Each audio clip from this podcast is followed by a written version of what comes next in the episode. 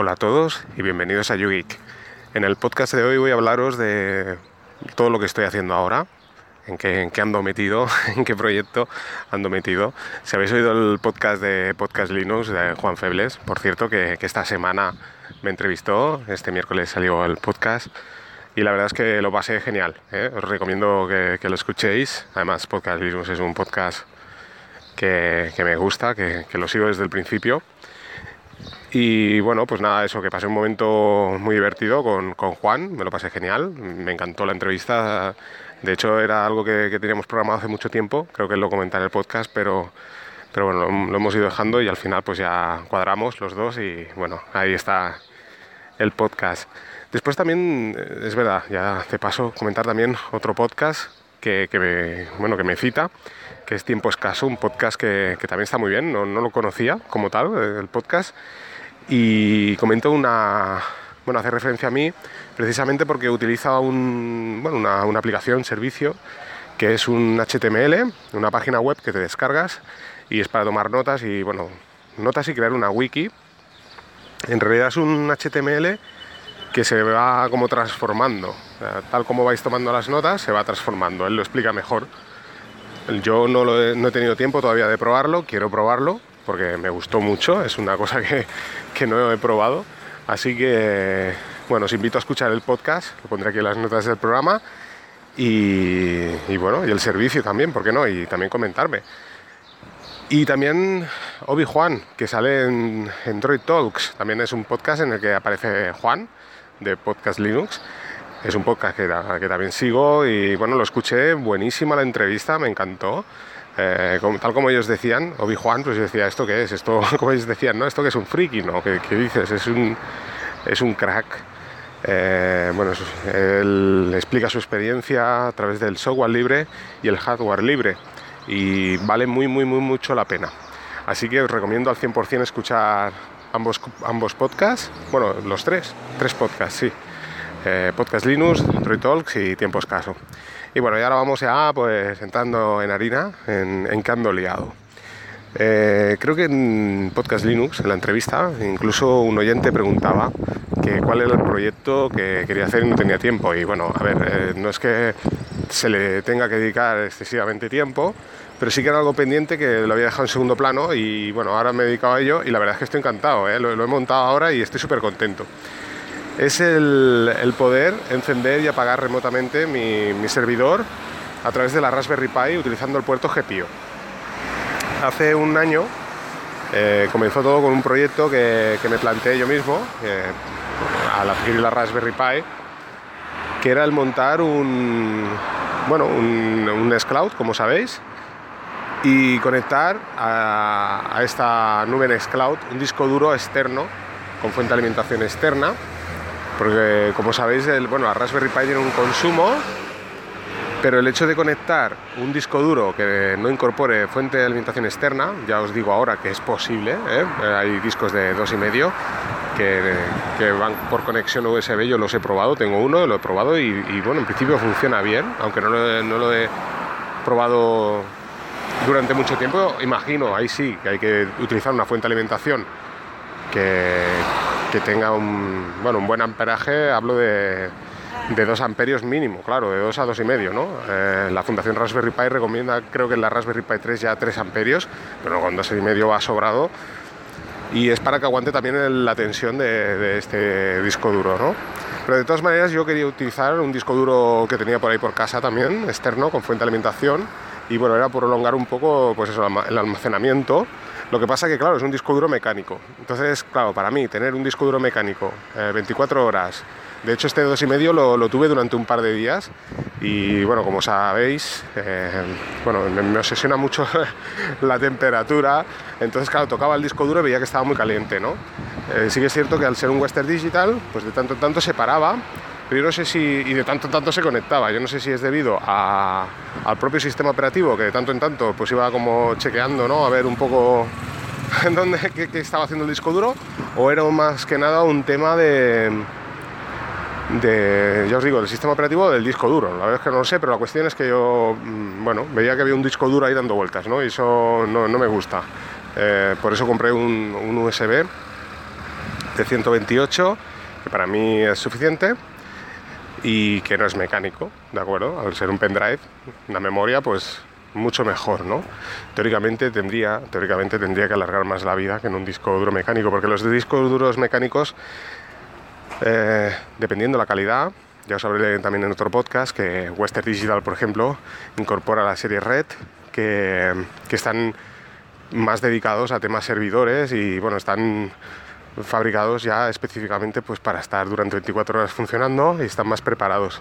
Pero los discos duros convencionales, o sea, vosotros vais a una tienda, un centro comercial, compráis un disco duro, pues bueno, en principio está hecho como para uso doméstico y entonces la durabilidad es inferior. Y tener este disco duro 24 horas dando vueltas, pues como que no, la vida útil de ese disco no va a ser muy larga. Así que bueno, en resumidas cuentas, el proyecto, ¿cuál era? Bueno, teniendo en cuenta todo esto, aparte, un dato importante también que no había comentado era el tema del consumo conecté con mi lector de, medición de consumos un disco duro externo y se iba a 10 vatios, ¿no? Y ostras, es increíble, ¿cómo puede ser que un disco duro eh, me consuma 10 vatios en cambio la Raspberry Pi está del orden de los dos? Entonces, bueno, así que dije, bueno, hay que, montar este proyecto, utilizar un relé y, y bueno, eh, conectarlo únicamente, remotamente, ese era el proyecto, mediante, en este caso, tal como lo tengo ahora, mediante mi VPN me conecto a mi red local y a través de la terminal, por ejemplo, o una página en PHP, una página web, donde se ve más visual, encender y apagar ese relé.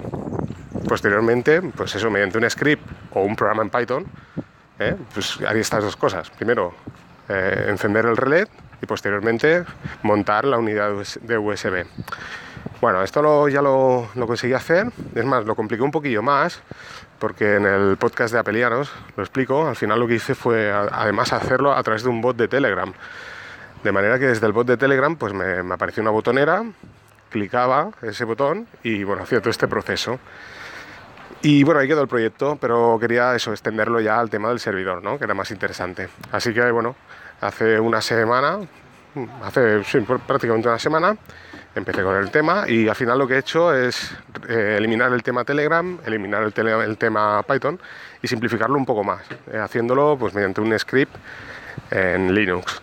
Y bueno, genial. O sea, hay que, para hacerlo funcionar muy sencillo. O sea, la Raspberry Pi, como sabéis, tiene estos pins que os digo, están en un lateral de la placa, que es el GPIO. Aquí podéis conectar el relé sin ningún tipo de problema. Eh, hay diferentes terminales, claro, hay algunos que son para transmisión entre diferentes placas, por ejemplo, podemos conectar un Arduino, bueno, diferentes dispositivos, pero hay unos pines donde nos tenemos de salida 3 voltios y podemos conectar, como os digo, un relé. Eh, para quien no sepa qué es un relé, pues es un relé, es un. Bueno, contienen. Los relés mecánicos, por ejemplo, contienen una bobina que cuando la aplicas, eh, dependiendo qué tipo de relé, ¿no? pero nosotros compraremos el de 3 voltios, que es el que tiene la Raspberry Pi, entonces aplicando 3 eh, voltios en ese relé es como si fuera un interruptor, de manera que cuando mediante la terminal ¿eh? enviamos una instrucción, aplicamos 3 voltios entre ese pin y masa y automáticamente pues bueno, se cierra el relé y bueno, como si fuera un interruptor, ¿no? Deja pasar la corriente de manera que se enciende el disco duro. Posteriormente en el script pues lo que hacemos es montar ese disco duro y listo. Eh, bueno, eh, la verdad es que ya os digo, lo estoy utilizando, llevo, como os digo, toda esta semana y es que es fantástico, o sea, os lo recomiendo muchísimo. Adjuntaré en un nuevo post que crearé eh, cómo, cómo hacer esto, sobre todo como, si tenéis la Raspberry Pi, cómo accionar este, este, este pin para que salgan los 3 voltios y luego vosotros desde fuera tenéis que, conectar el, el, relé, claro. Hay unos cablecitos que venden que podéis comprar en, bueno, a través de internet o en tiendas electrónicas. En AliExpress venden incluso kits eh, muy económicos para trastear con la Raspberry Pi y puedes hacer. Lo bueno que de todo esto al final, un poco, y el podcast va por aquí, el tema que os explico, es el poder utilizar a nivel domótico eh, la Raspberry Pi. O sea, ya no, no necesaria, o sea, no, no solo es un servidor, como hasta ahora lo estaba utilizando, recordar que todos esos servicios están ahí. O sea, es, es, es como tener un NAS dentro de sus limitaciones, como muchas veces os he explicado, que es el tema de la velocidad de transferencia de datos, etc. O sea, yo tengo un NAS ahí, tengo un servidor, más que un NAS tengo un servidor, pero es que además a más tengo una, una, central de domótica, o sea, increíble. Hay muchos pins, entonces todo esto es, yo lo he utilizado pues, para el tema del disco duro y lo he utilizado para el tema del servidor. Pero vosotros podíais decir, ostras, pero es que a mí me interesa encender mi máquina de aire acondicionado, o me interesa subir mi persiana eléctrica, o la luz del, del, jardín. Imaginaros, o sea, hay una, como sabéis, hay un, en el, eh, o sea, en, en el sistema operativo Linux eh, trae lo que es cron, que es para programar diferentes tareas a, a diferentes horarios, ¿no? Entonces imaginaros, esto se me está ocurriendo ahora no lo había pensado, ¿no? Pero si tenéis una casa con jardín, podríais programar el iluminado de, del jardín, ¿no? A través de la Raspberry Pi, o sea, es alucinante, simplemente con una línea de terminal. Es más, podéis estar en cualquier parte del mundo, acceder a vuestra VPN y con la línea de terminal decir, bueno, ahora voy a encender las luces, ¿no?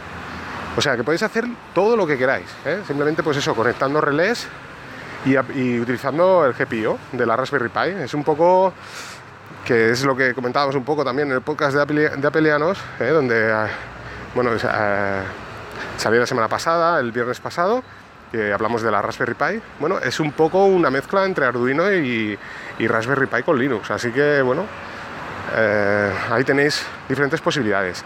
Si os interesa más el tema, pues me lo hacéis llegar vía pues la, las líneas habituales. Sabéis que soy Ángel-BCN en Telegram y me podéis encontrar como Yugi Podcast en, Twitter. Está el canal en Telegram que es Yugeek, ¿eh? tal cual, arroba Yugeek.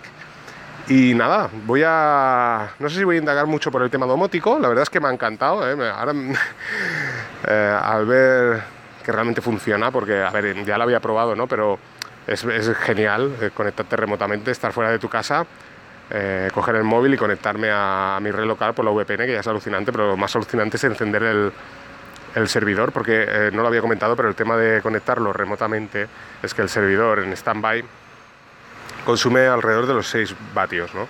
Entonces yo quería evitar también eso, ¿no? Y la gracia era un poco eso, montar el, el relé y poderlo encender o sea, primero conectarlo a la red eléctrica mediante el relé y segundo encender vía SSH, que tampoco lo he comentado, es cierto, eh, los, el, eh, HP eh, que tengo, el servidor, bueno, se puede conectar por lo que se llama la hilo, que es una, una cosa que, incorpora HP en estos servidores y puedes conectarte vía SSH, de manera que, pues eso, son, son tres instrucciones, ¿no?